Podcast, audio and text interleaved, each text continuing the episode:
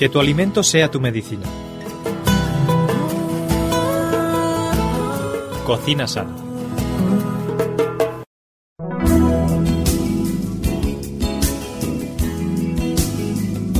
Muy bienvenidos, queridos amigos, un día más aquí a nuestro programa Cocina Sana. Ya sabéis, es un programa en el que tratamos siempre de traeros las mejores recetas, los principios activos de los alimentos, las propiedades y como siempre lo hacemos con nuestra invitada especialísima, sin la cual no habría programa, que es Miriam Sánchez. ¿Cómo estás, Miriam? Contentísima de verte. Yo también estoy muy contenta de verte y de escucharte, como todos nuestros oyentes. Estoy convencida de que cada vez que tenemos cocina sana se alegran muchísimo de escucharte con ese acento sevillano. Gaditano. Gaditano. Yo sabía que era con Andalucía, ese acento gaditano que tienes tú, ese salero. Oye Miriam, en el programa de hoy creo que vamos a hablar de dos alimentos que son de la misma familia y que son muy buenos en fibra y en muchas otras cosas. Quizá que no se cocinen demasiado, uno de ellos sí, el otro no tanto, no le guste a todo el mundo o que solo tengamos una sola manera de prepararlo, pero vamos a aprender que no solo hay una, sino que tienen variedad de recetas para poder hacerlos. Además son alimentos que es difícil a veces dárselos de comer a los niños porque son de ese grupo de alimentos, ¿verdad? Verdes. Verdes, que son las verduras, que los niños a veces nos cuesta darles de comer. Pero yo creo que hoy tenemos dos recetas que suenan muy bien y que me parece que están buenísimas, deben estar buenísimas. Eh, Miriam, comenzamos si te parece con el espárrago. Vale. Háblanos un poquito del espárrago antes de la A ver. receta. Pues el espárrago es nuestra receta de aquí. Podemos decir que es originario del Mediterráneo. Hay una pequeña confusión, porque hay algunas personas que piensan que el espárrago proviene de, Egipto, pero que lo trajeron a España los romanos, y otras personas mantienen que los trajeron aquí los árabes. Pero lo que a nosotros nos importa es que sigue conservando sus propiedades y que está igual de bueno. Y que sí que es verdad que se cultivaba en el río Tigris y el Éufrates y que fue consumido por los antiguos egipcios y por los griegos que ya lo usaban bastante. Y era muy muy importante en la medicina griega y en la medicina egipcia. Se cultivaba solo y específicamente no ya para comidas, sino para medicina. Un poco más tarde, cuando llegó a España, sobre todo en la época de los romanos, dicen que fue un manjar exquisito y que toda la burguesía pues compraba espárragos para poner lo mejor en su mesa.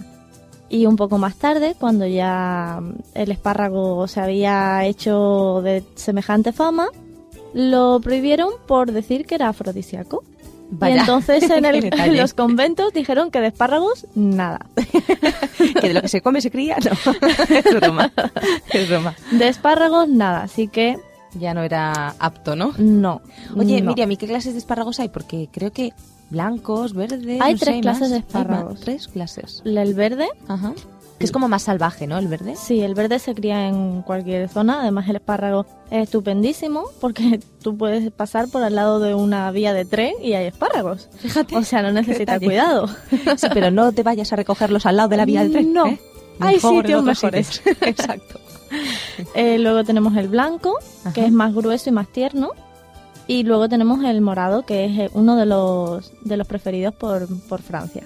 Ajá. Yo la verdad es que aquí en España yo no he tomado nunca espárragos morados. Verdes sí, en ensaladas o en tortillas o en tal. Y blancos, por supuesto, pero morados nunca, la verdad. Pues te sorprenderías. ¿Mm? De hecho, cuéntaselo a los que vivían en Al-Ándalus, que lo consideraban también un manjar exquisito por su sabor, Vaya. más que por otra cosa. Sí. No, Buscaré, buscaré espárragos morados. Oye, Miriam, ¿y qué propiedades tiene para nuestro organismo, para nuestro cuerpo? Porque siempre hablamos de que nuestra medicina sea nuestro alimento, nuestro alimento sea nuestra medicina. Vamos a tratar de cuidar nuestra salud mediante lo que comemos. Pues el espárrago es maravilloso, fantástico y excepcional. Yo no sé por qué, pero cada vez que hablamos de cualquier alimento me dices eso. es que, es que todo, tú sabes que yo soy de buen comer y yo Y yo, disfruto. y yo. Yo disfruto. Mira, el espárrago tiene un 90% de agua. Ajá. Entonces es muy bajo en calorías y muy alto en fibra. Con lo cual, para personas que tengan que hacer dieta, es estupendo, se lo pueden comer, no cuanto quieran, porque se van a indigestar, pero mm, sin ningún problema lo pueden hacer en cualquier de sus platos. ¿Qué más? Es diurético. Y como es diurético, pues entonces si tienes ácido úrico en sangre, o gota, como también se le conoce, pues está muy bien. También para el reumatismo, para la celulitis, entre Vaya. otras cosas. Chicas, chicas de Espárragos. radio oyentes, tomar nota. A espárragos toda la vida. tomar nota. Además estimulan las funciones renales y, y, claro, pues al facilitar la eliminación de orina favorece a la hipertensión. Elimina ácidos grasos que, que provocan las arterias se taponen y con ello pues evitamos cualquier tipo de enfermedad cardiovascular.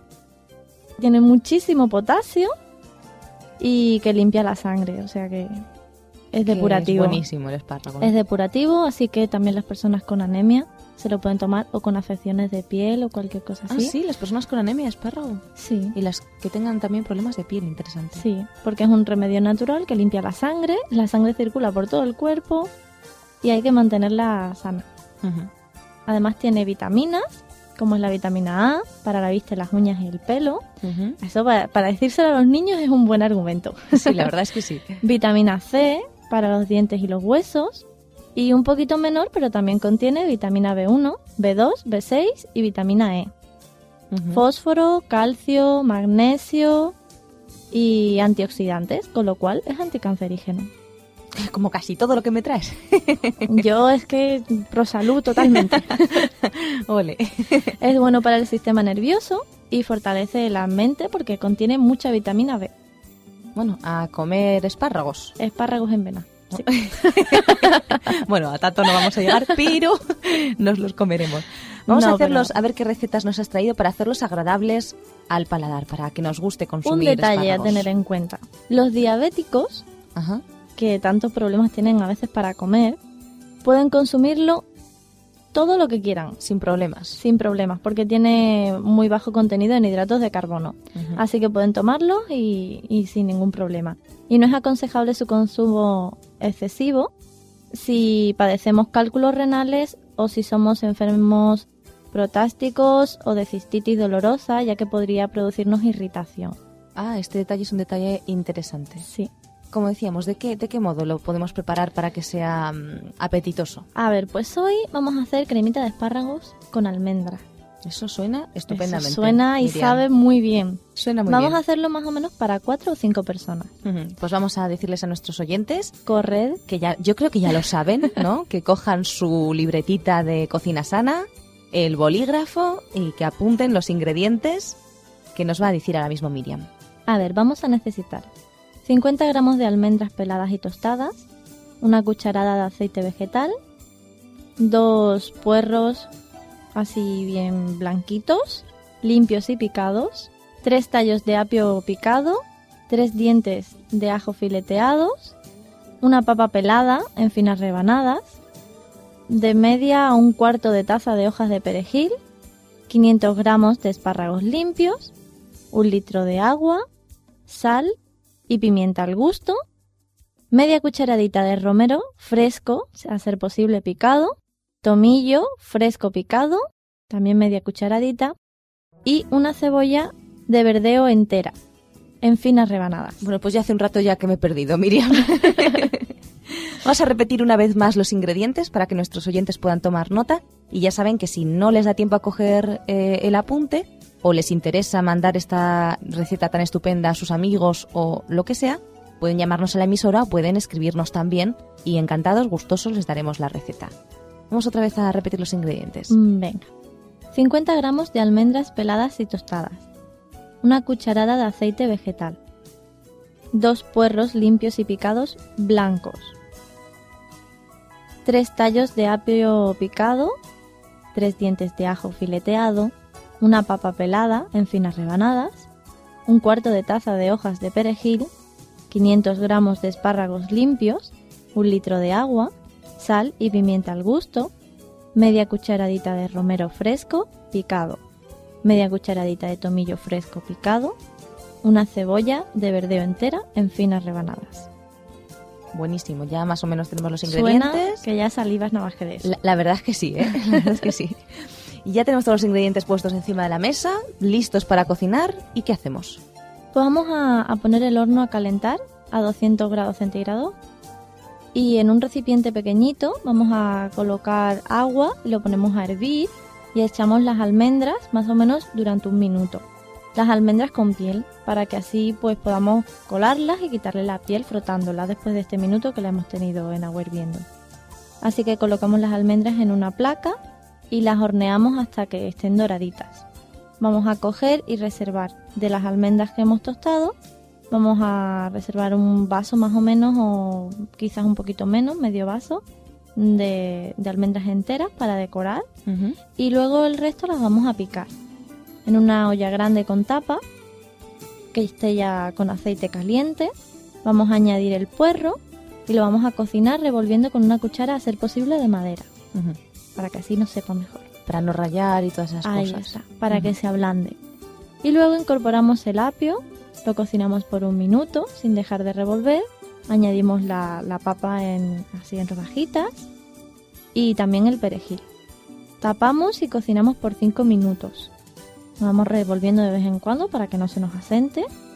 Y eh, cuando ya tenemos esto hecho, podemos apartar una taza de, de punta de espárragos Agregamos el resto de las puntas de los tallos a la olla junto con las avellanas enteras, el agua, la sal y las hierbas que le queramos echar. Hemos dicho sal y pimienta, pero también y también hemos dicho tomillo, hemos dicho pues también se le puede echar mejorana o albahaca, depende del gusto, porque está riquísimo también.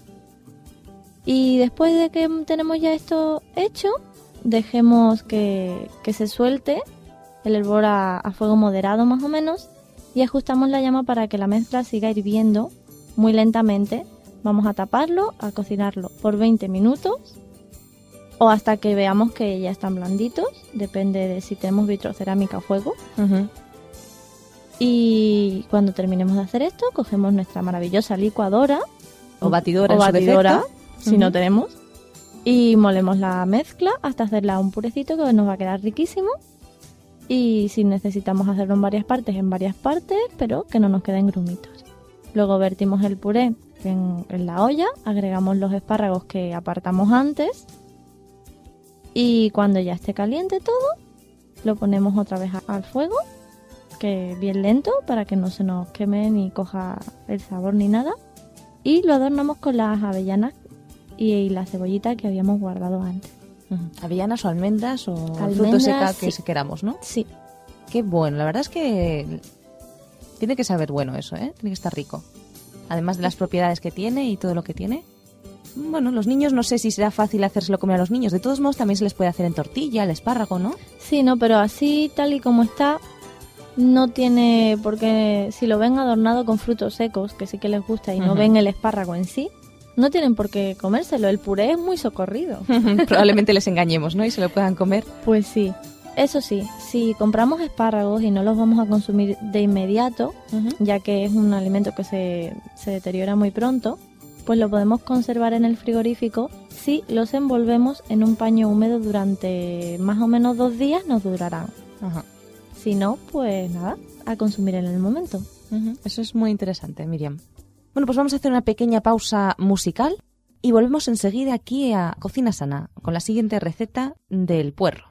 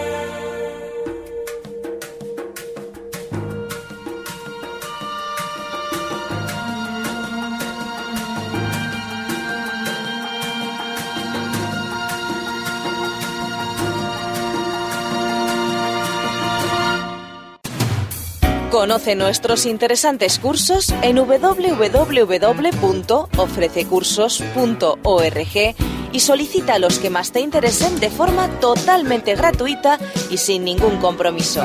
Recuerda www.ofrececursos.org.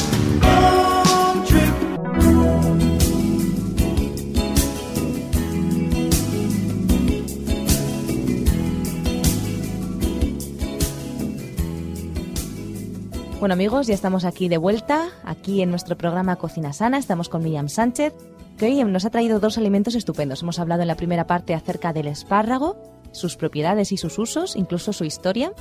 Y tenemos ahora otro alimento que es bastante similar, que es el puerro. Provienen de la misma familia. Y bueno, Miriam, cuéntanos un poquito la historia y las propiedades del puerro. El puerro tiene mucha historia. Tiene mucho tema el puerro. Sí, sí, mucho. ¿eh? El palo que da un puerro, fíjate. Fíjate, nunca lo hubiera pensado. Dicen que Odón de Meún escribe lo siguiente, que en la antigua Grecia, Hipócrates, que tus, yo sé que a ti que me te encanta, encantan claro, sus es, frases. es el que decía esto de que la que el alimento sea tu medicina y tu medicina sea Ahí tu alimento. Era un hombre era- inteligente. Sí, de hecho era la máxima autoridad en medicina de la época. Pues usaba el puerro en, vamos, yo creo que lo usaba hasta como desodorante. O sea, era- Bueno, de eso no hay datos científicos que atestiguen. No, pero poco le faltó porque lo usaba para medicamento, para gente con hemorragias mm, recomendaba pues un simple jugo de puerro y se quedaba él más ancho que largo. Que hacía expulsar la sangre y así pues ellos mantenían la creencia de que pues se sanaban. No solo para las personas con flujo de sangre, sino cuando tenemos a lo mejor una mosqueta, Perdóname en cultura, Miriam, pero ¿qué es una mosqueta? cuando nos sangra la nariz. Ah, así se dice en tu tierra. Sí, Una es que a veces me olvido. Oh, vale, vale, ya aprendí una cosa más. Sí, para cuando una mujer pare, así que se ponía un huerro, lo majaban, lo ponían con miel y se lo ponían a la mujer y así pues se sanaba antes la herida, o al menos eso dicen ellos.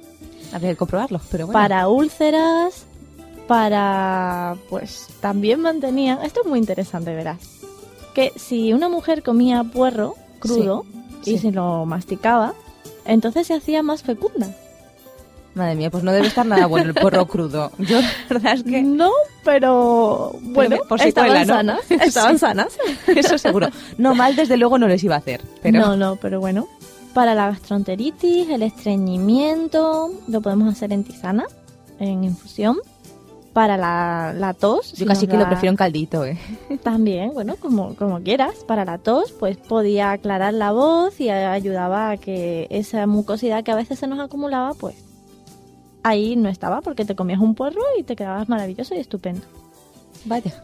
bebiendo puerro. De hecho, algunos mantienen, aunque esto está por comprobar, creo que fue Nerón, tomaba puerro para aclararse la voz y cantar.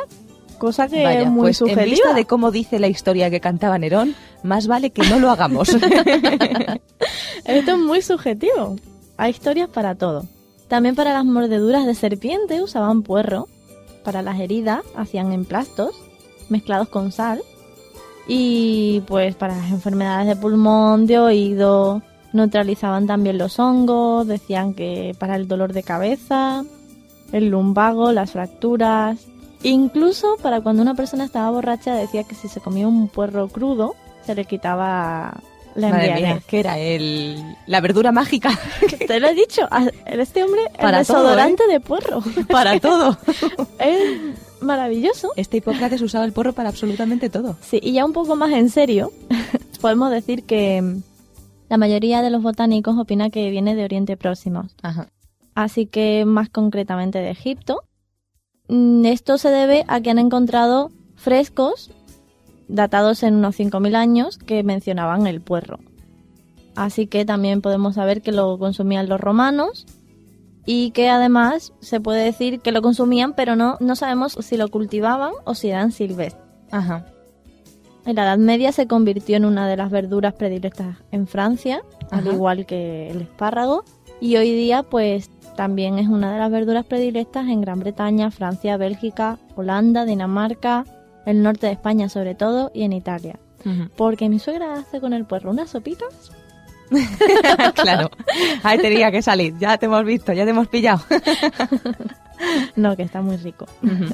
Bueno, pues hay formas y formas de, de cocinar los alimentos, ¿no? Eh, ¿Y qué, qué receta tenemos hoy del puerro? Esta receta viene de Irlanda y allí es una receta bastante tradicional y es puerros a la crema. Está muy bien porque es una receta barata, es una receta rápida, vamos a tardar unos 30 minutos en hacerla más o menos. Y además, pues es una receta que tiene bastantes propiedades medicinales. Ajá. ¿Qué vamos a necesitar para esta receta? A ver, volvemos a decir a nuestros oyentes que tomen el blog de notas de nuestro programa Cocina Sana, el bolígrafo en mano, que a Miriam ataca. Venga, vamos a coger un vaso y medio de agua, Ajá. seis puerros, la piel de un limón, una hojita de laurel. Podemos optar por mantequilla o aceite, según nos guste. Allí se hace con mantequilla. Nuez moscada al gusto, dos cucharadas de harina, vaso y medio de pan rallado, pimienta al gusto y 80 mililitros de nata líquida. Está, la verdad es que está, tiene muy buena pinta. Eh, Miriam, una matización. ¿Podemos emplear en lugar de mantequilla, para que sea un poco más sano, eh, margarina vegetal?